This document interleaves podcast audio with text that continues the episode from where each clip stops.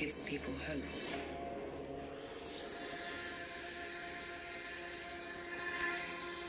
Let's ensure that all of these sacrifices have not been in vain.